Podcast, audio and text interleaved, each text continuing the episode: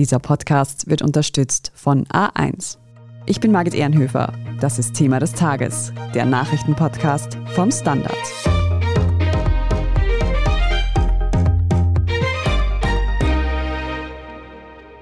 Mann oder Frau, männlich oder weiblich. In diesen dualen Geschlechterkategorien wurde und wird in unserer Gesellschaft zum großen Teil noch gedacht. Da sich aber nicht alle Menschen eindeutig als Mann oder Frau identifizieren können, gibt es in vielen Bereichen Diskussionsbedarf. Aktuell zeigt sich das an einer hitzigen Debatte rund um Transpersonen. Wir sprechen heute darüber, worum genau es in dieser emotional geführten Debatte eigentlich geht, welche Rolle prominente Feministinnen wie Alice Schwarzer dabei einnehmen. Und wir fragen außerdem nach, wie die rechtliche Lage für Transpersonen in Österreich aussieht.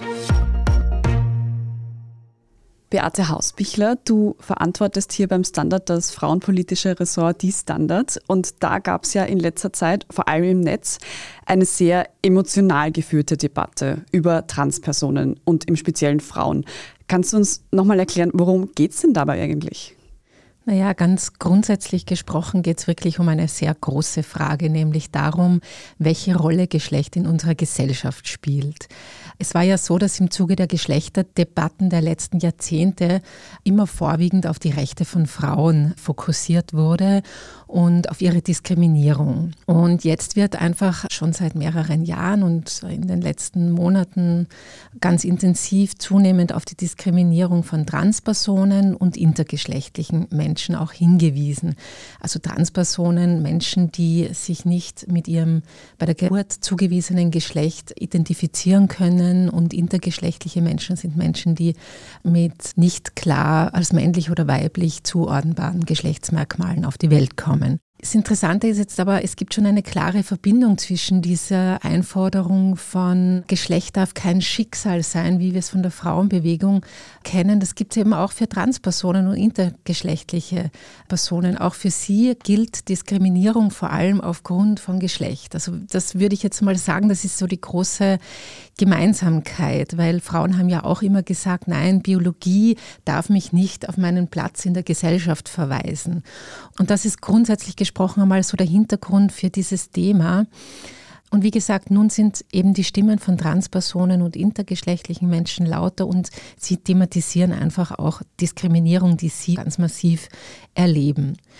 In der Psychologie wird von Geschlechterdysphorie gesprochen, wenn Menschen sich eben nicht mit dem Geburtsgeschlecht identifizieren können. Und hier gibt es tatsächlich auch ein sehr großes Leiden, wenn Transmenschen nicht in ihrer Identität akzeptiert werden. Also im Grunde geht es in der Debatte darum, wer Geschlecht definieren darf. Das ist eigentlich die grundsätzliche Frage. Darf es jedes Individuum für sich definieren oder der Arzt oder die Ärztin bei der Geburt oder Psychologinnen, die dann Gutachten ausschreiben? Also das ist die grundsätzliche Frage. Wer darf Geschlecht definieren? Wann ist eine Transperson zu Recht eine Transperson, wann ist eine Frau eine Transfrau und all dieses.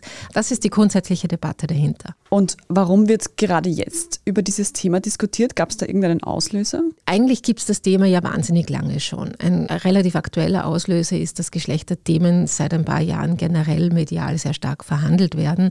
Aber es ist eigentlich schon seit den 70ern so, seit Feministinnen gesehen haben, es ist wichtig für Frauen, einen eigenen Raum zu haben, in dem sie politisch agieren und frei sprechen können.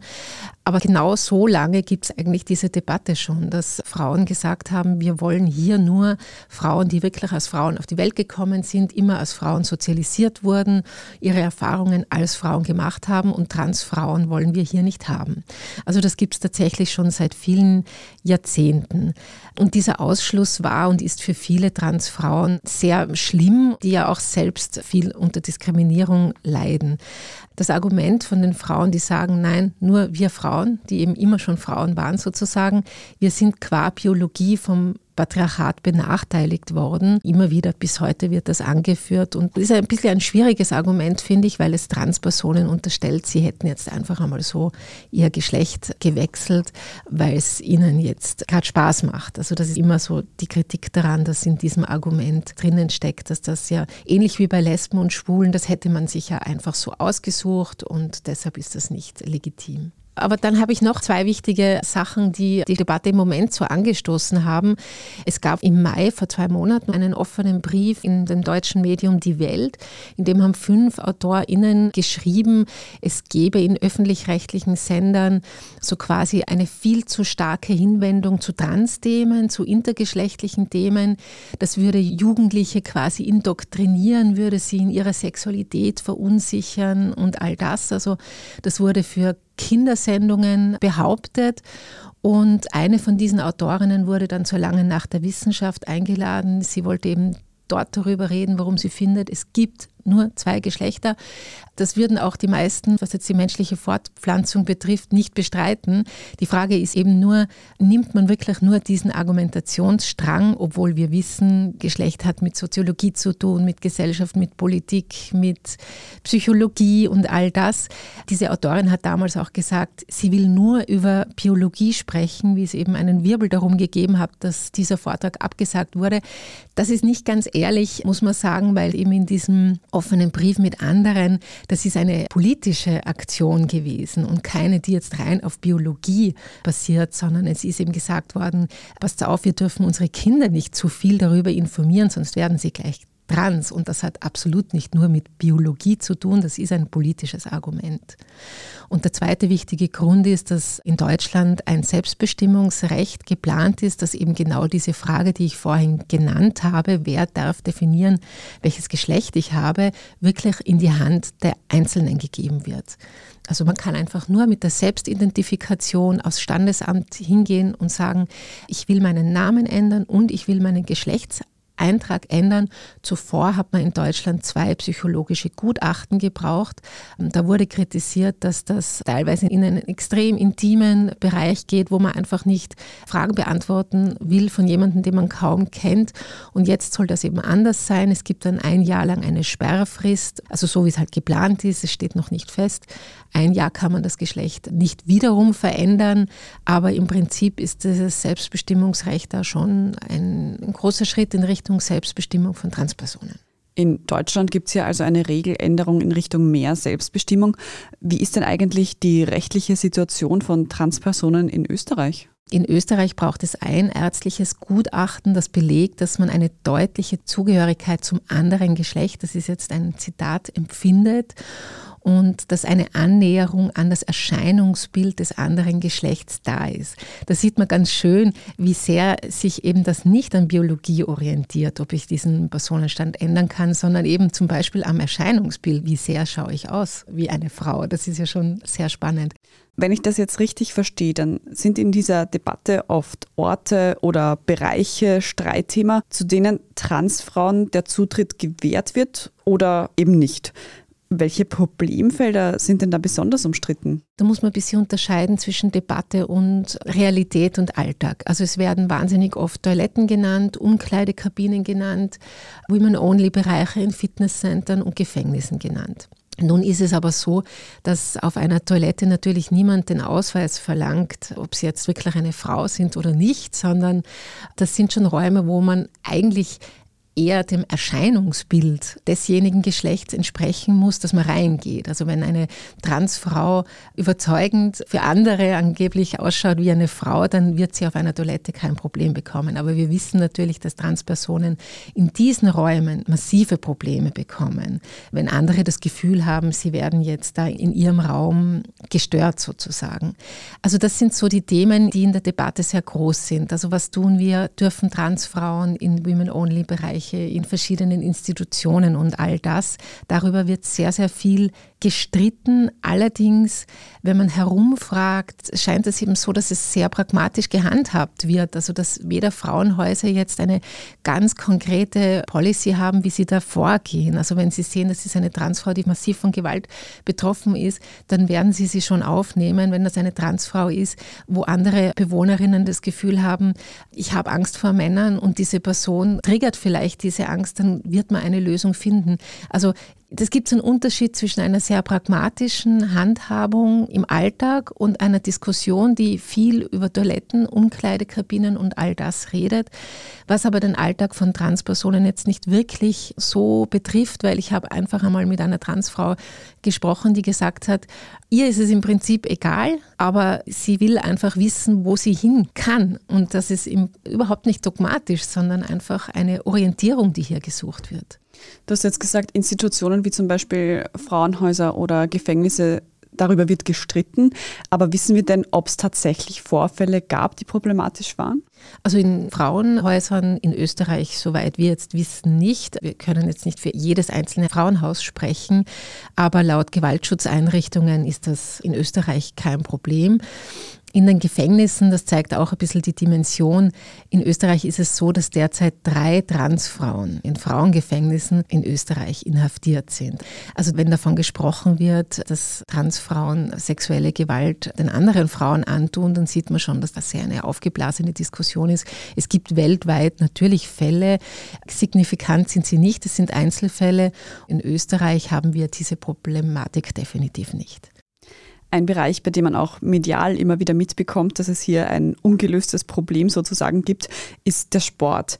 Wie würdest du die Problematik hier zusammenfassen? Sport, das ist natürlich schwierig. Geschlecht war da immer irgendwie, wie in allen gesellschaftlichen Bereichen, eine zentrale Unterscheidungskategorie.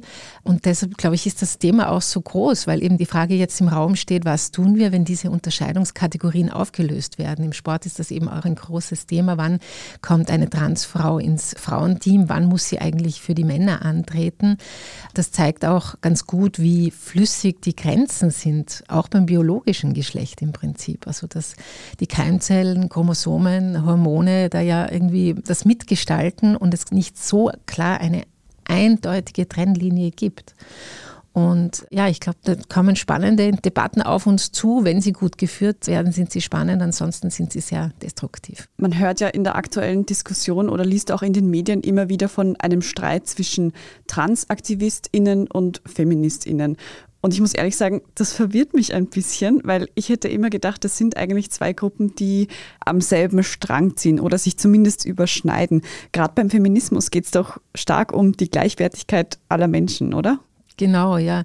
Das ist für viele verwirrend, aber was man schon dazu sagen muss, Feminismus ist eine politische Bewegung und wie in jeder politischen Bewegung gibt es da ganz unterschiedliche Stimmen und unterschiedliche Positionen. Es wird gerade bei Feministinnen oder generell bei Frauen wahnsinnig gern so getan, als ob sich alle Frauen halbjährlich treffen würden. Dann werden Beschlüsse gefasst und die Vorsitzende spricht dann für alle und alle, die was anderes sagen, büchsen aus und alle sind zerstritten. Also ich denke, das ist bei jeder politischen Bewegung ganz selbstverständlich, dass es eine intensive Auseinandersetzung gibt. Auch bei Feministinnen wird da gern so getan, als ob alle völlig zerstritten werden und völlig unsolidarisch wären. Das ist so das Bild, das gern gezeichnet wird.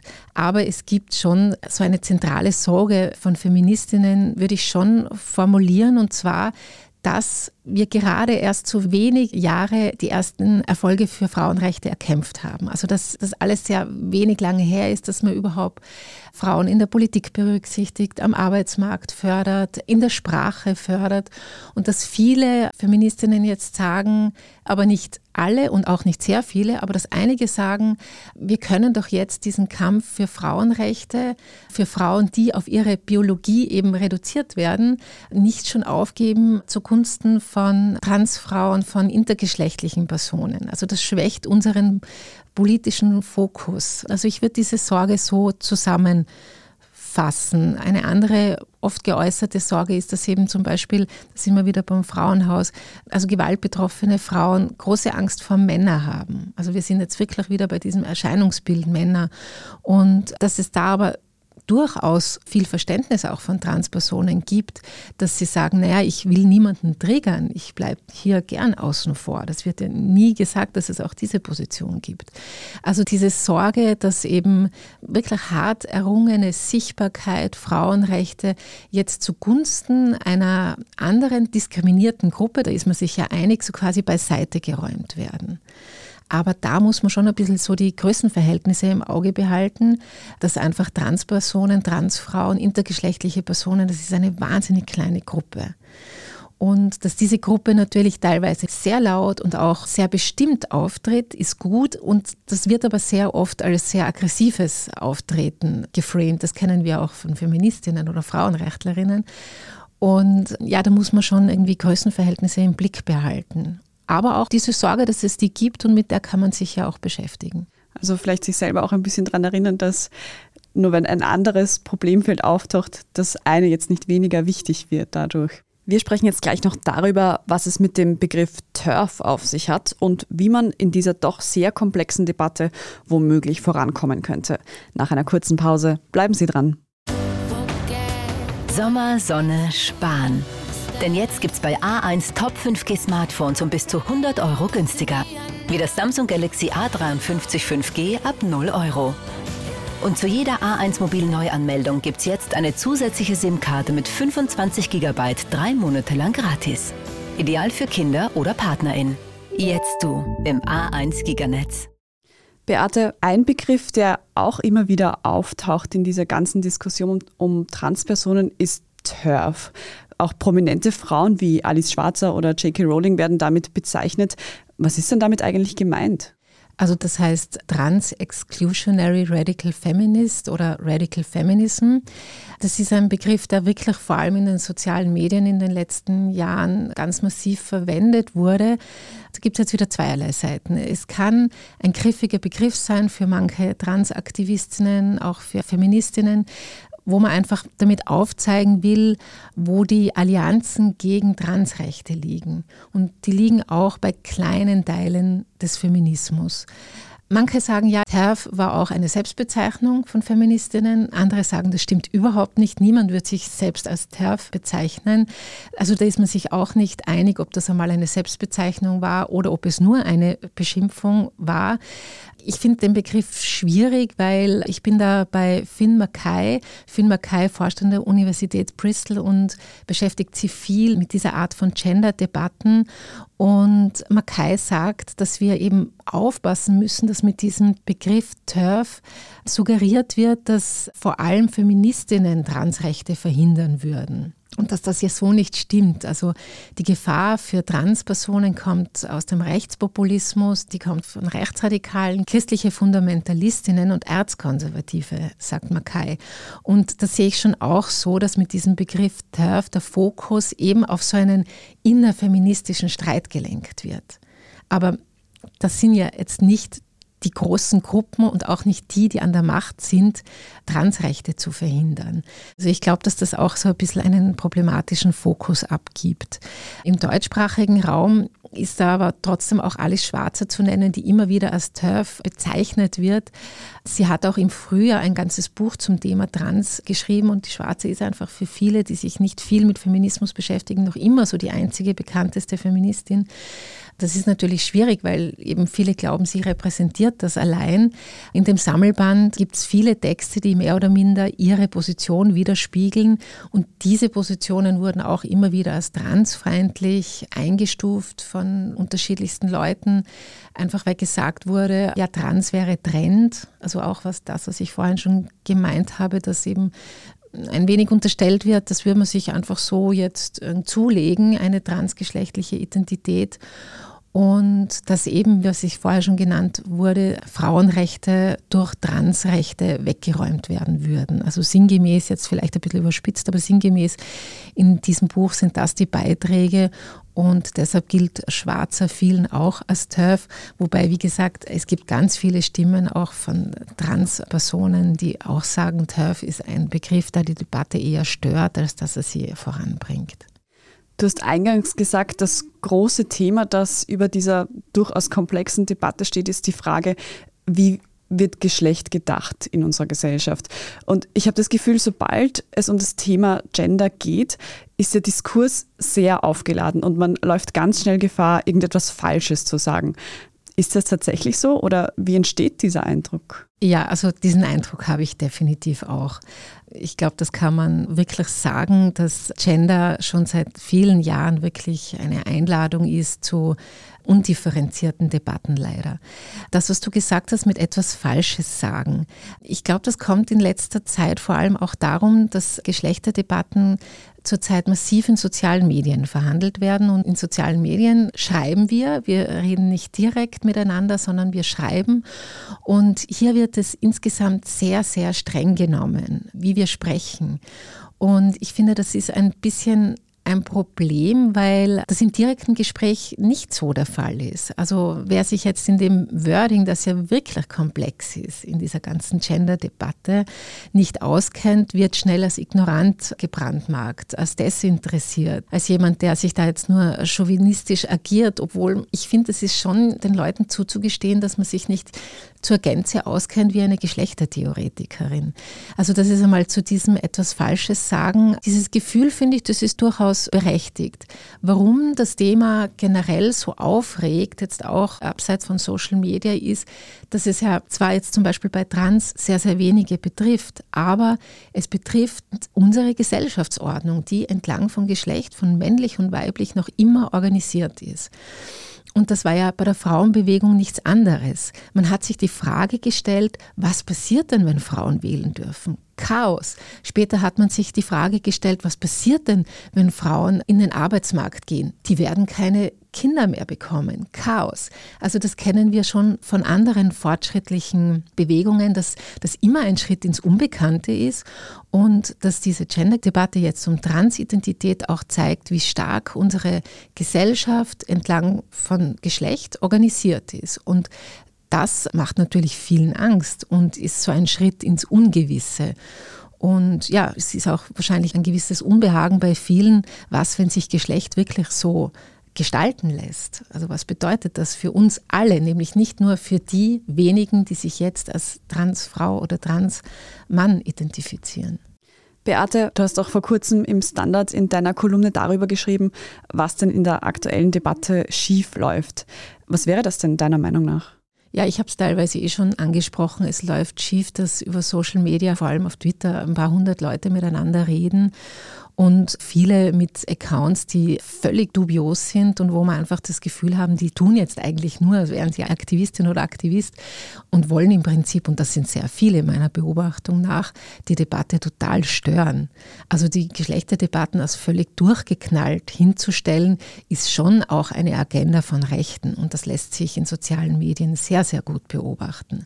Und das Problem daran ist aber, dass viele klassische Medien Twitter-Debatten, viele Journalistinnen sind auf Twitter, viele andere nicht, eins zu eins in klassische Medien reintragen und vermittelt, hoch, die Debatte wird so rigide geführt, das steht uns ein Geschlechterkrieg bevor. Ja, es wird auch wahnsinnig martialisch gesprochen. Also hier wird schon nicht unterschieden, womit haben wir es jetzt wirklich zu tun.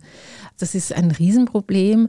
Das Problem ist eben auch, dass nur diese Extrempositionen vorkommen. Ich habe das vorhin schon erzählt. Ich habe mit einer Transfrau gesprochen, die gesagt hat, sie hat absolut kein Problem mit Räumen, wo Transfrauen nicht reingelassen werden. Sie will es nur gern wissen. Sie will sich orientieren können. Sie hat ohnehin immer ein Problem damit zu wissen, wo sie hingehört jetzt in unserer zweigeschlechtlich organisierten Welt. Aber sie will es wissen. Also diese Positionen gibt es eben auch und die kommen kaum vor oder sehr, sehr wenig vor. Und das ist natürlich auch sehr, sehr schwierig an der Debatte und eben, dass auch die Machtverhältnisse verschleiert werden. Es gibt inzwischen viele Politikerinnen, Gott sei Dank. Es gibt viele Programme, die Frauen in den Arbeitsmarkt integriert und auch schaut, dass Frauen weniger diskriminiert werden. Das gibt es alles. Wir haben da einiges erreicht. Aber mit diesem Argument, über das wir jetzt schon öfter gesprochen haben, dass es die Sorge gibt, dass Frauenrechte, wie sie halt klassisch mit der Frauenbewegung verstanden wurden, beiseite geräumt werden zugunsten von Transrechten, die wird auch viel zu wenig ins rechte Licht gerückt, weil 82 Prozent der Transgender-Personen, das ist ein relativ aktuelles Paper, haben schon darüber nachgedacht, Suizid zu begehen und 40 Prozent haben sogar schon einen Suizidversuch unternommen. Das ist wahnsinnig hoch. Ja. Also das kommentiert ganz gut, finde ich, dieses Argument, das oft kommt, ja, man würde es sich leicht machen mit Transidentität. Also diese Verhältnisse und wie sehr eben Transfrauen, Frauen, Lesben und Schwule von Diskriminierung betroffen sind, das wird oft dann stark gegeneinander ausgespielt und auf das sollte man sich, glaube ich, nicht einlassen. Und was würdest du sagen, was müsste man dann konkret ändern, um da voranzukommen? ich habe es eh schon ein bisschen angesprochen, man muss sehr aufpassen mit so Angst- und Bedrohungsszenarien. Also ich finde, hier müssen Medien wirklich sehr verantwortungsvoll agieren. Es ist eben wichtig, diese Polemik rauszunehmen, aber ich muss ganz offen sagen, ich bin schon etwas ratlos, weil eben die Debatte so schwierig ist. Sie ist geschlechtertheoretisch komplex. Sie ist gesellschaftspolitisch wahnsinnig kompliziert. Es ist auch okay, wenn alle mitreden. Aber ganz pauschal gesprochen, es ist schon ein großes Kuddelmuddel. Und diese Aufmerksamkeitsökonomie, die es in Geschlechterdebatten gibt, die ist sehr schwierig, immer schon sehr schwierig gewesen und die ist jetzt bei so einem hochkomplexen Thema, wo es eben Begriffe gibt wie Cis-Frauen, Transfrau, intergeschlechtliche Menschen und, und, und. Das ist einerseits so akademisch, andererseits im Alltag so zentral. Also damit müssen wir wirklich uns beschäftigen, glaube ich, in nächster Zeit, wie wir damit umgehen. Du hast es vorhin auch schon anklingen lassen. Ein Großteil dieser Debatte spielt sich auf sozialen Medien, auf Twitter ab. Auch wir Journalistinnen laufen da manchmal Gefahr, das ein bisschen zu sehr auf die Gesamtgesellschaft zu übertragen. Was würdest du denn sagen? Ist es denn tatsächlich nur ein Bubble-Thema, über das wir hier sprechen? Also mit einem gewissen akademischen Wording ist es ein Bubble-Thema, über das sehr heftig gestritten wird. Wenn man die Betroffenen jetzt direkt sich anschaut, also es gibt Schätzungen für Österreich, dass etwa 400 bis 600 Leute trans sind. Das sind eigentlich sehr wenige. Laut Zahlen aus den USA sind etwa maximal, muss man sagen, 0,6 Prozent der Bevölkerung trans, wobei es gibt auch Schätzungen, die niedriger sind. Also wenn man jetzt direkt die Betroffenen nimmt, ist es schon ein Bubble-Thema. Aber wie schon gesagt, es betrifft unsere Gesellschaft als Ganze. Auf dieser ganzen Diskursebene, wo leider diese Debatte oft kleben bleibt, wo einfach das Groß der Leute rein begrifflich schon nicht mehr mitkommen, ist es total ein Bubble-Thema. Und dann eben auf Twitter jemanden als transfeindlich zu beschimpfen, nur weil man jetzt nicht das richtige Wording verwendet. Und dann wird ewig und noch eine Zeit darüber gestritten, das ist definitiv Bubble. Was ja oft auch noch kritisiert wird, ist, dass in der Diskussion Betroffene selbst zu selten zu Wort kommen. Du hast jetzt schon öfters erwähnt, dass du mit einer Transfrau zum Beispiel gesprochen hast. Was würdest du denn sagen? Wird in dieser Debatte ausreichend mit Betroffenen gesprochen oder vor allem über sie? Auf Twitter sagen schon viele, dass sie selbst betroffen sind. Und wie gesagt, ich denke, da sind auch viele andere Accounts unterwegs, die sich da störend einmischen. In klassischen Medien wird relativ wenig mit ihnen gesprochen ist auch dem geschuldet, dass es nicht viele sind, dass nicht viele natürlich sich exponieren wollen, weil sie großen Anfeindungen ausgesetzt sind. Womit klassische Medien auch wahrscheinlich sehr hadern, ist, dass intergeschlechtliche Menschen weder als sie noch als er angesprochen werden wollen. Dass das natürlich auch sprachlich für Journalistinnen eine Herausforderung ist. Wir wissen, was für große Herausforderung es für viele immer noch ist, Frauen sprachlich zu berücksichtigen, geschweige denn Menschen, die weder ein weibliches noch ein männliches Pronomen für sich haben wollen.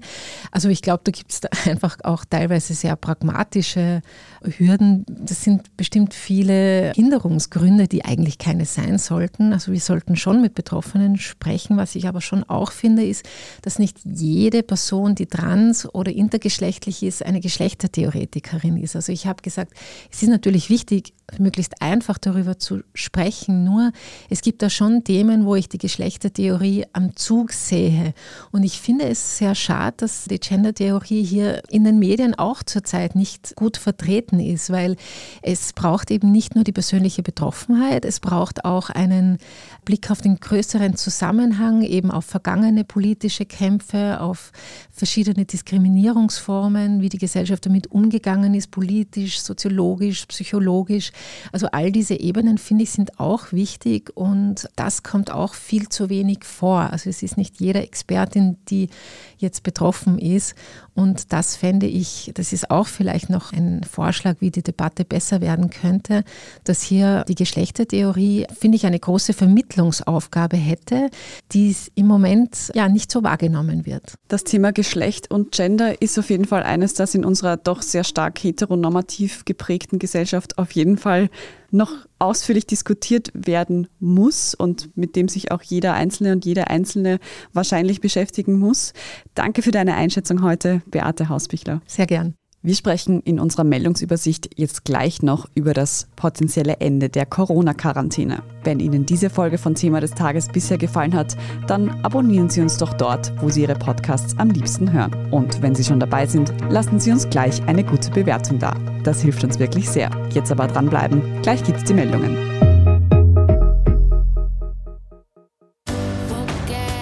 Sommer, Sonne, Spahn. Denn jetzt gibt's bei A1 Top 5G Smartphones um bis zu 100 Euro günstiger. Wie das Samsung Galaxy A53 5G ab 0 Euro. Und zu jeder A1 Mobil Neuanmeldung gibt's jetzt eine zusätzliche SIM-Karte mit 25 GB drei Monate lang gratis. Ideal für Kinder oder PartnerInnen. Jetzt du im A1 Giganetz.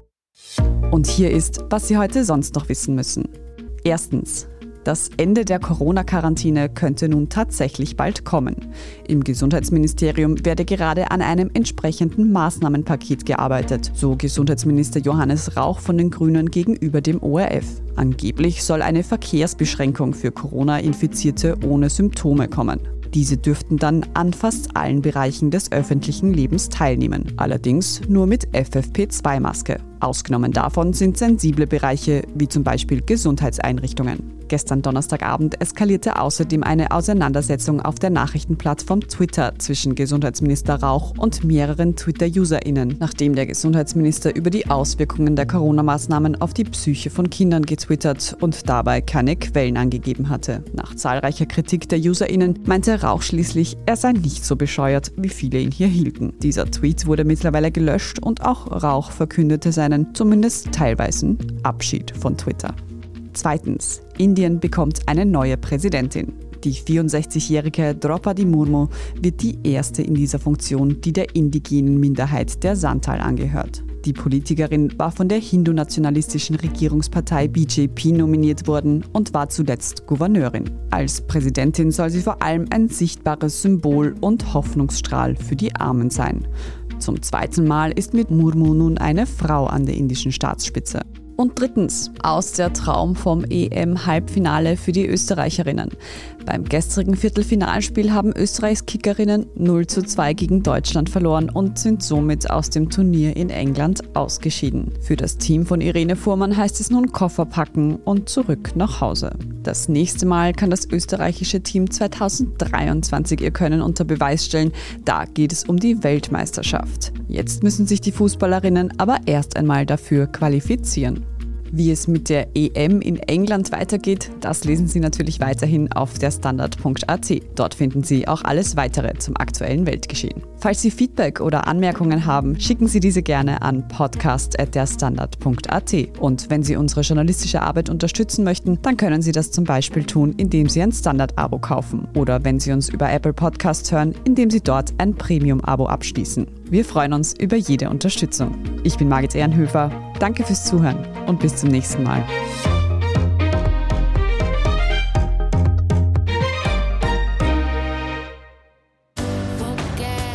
Sommer, Sonne, Spahn. Denn jetzt gibt's bei A1 Top 5G Smartphones um bis zu 100 Euro günstiger. Wie das Samsung Galaxy A53 5G ab 0 Euro. Und zu jeder A1 Mobil Neuanmeldung gibt's jetzt eine zusätzliche SIM-Karte mit 25 GB drei Monate lang gratis. Ideal für Kinder oder PartnerInnen. Jetzt du im A1 Giganetz.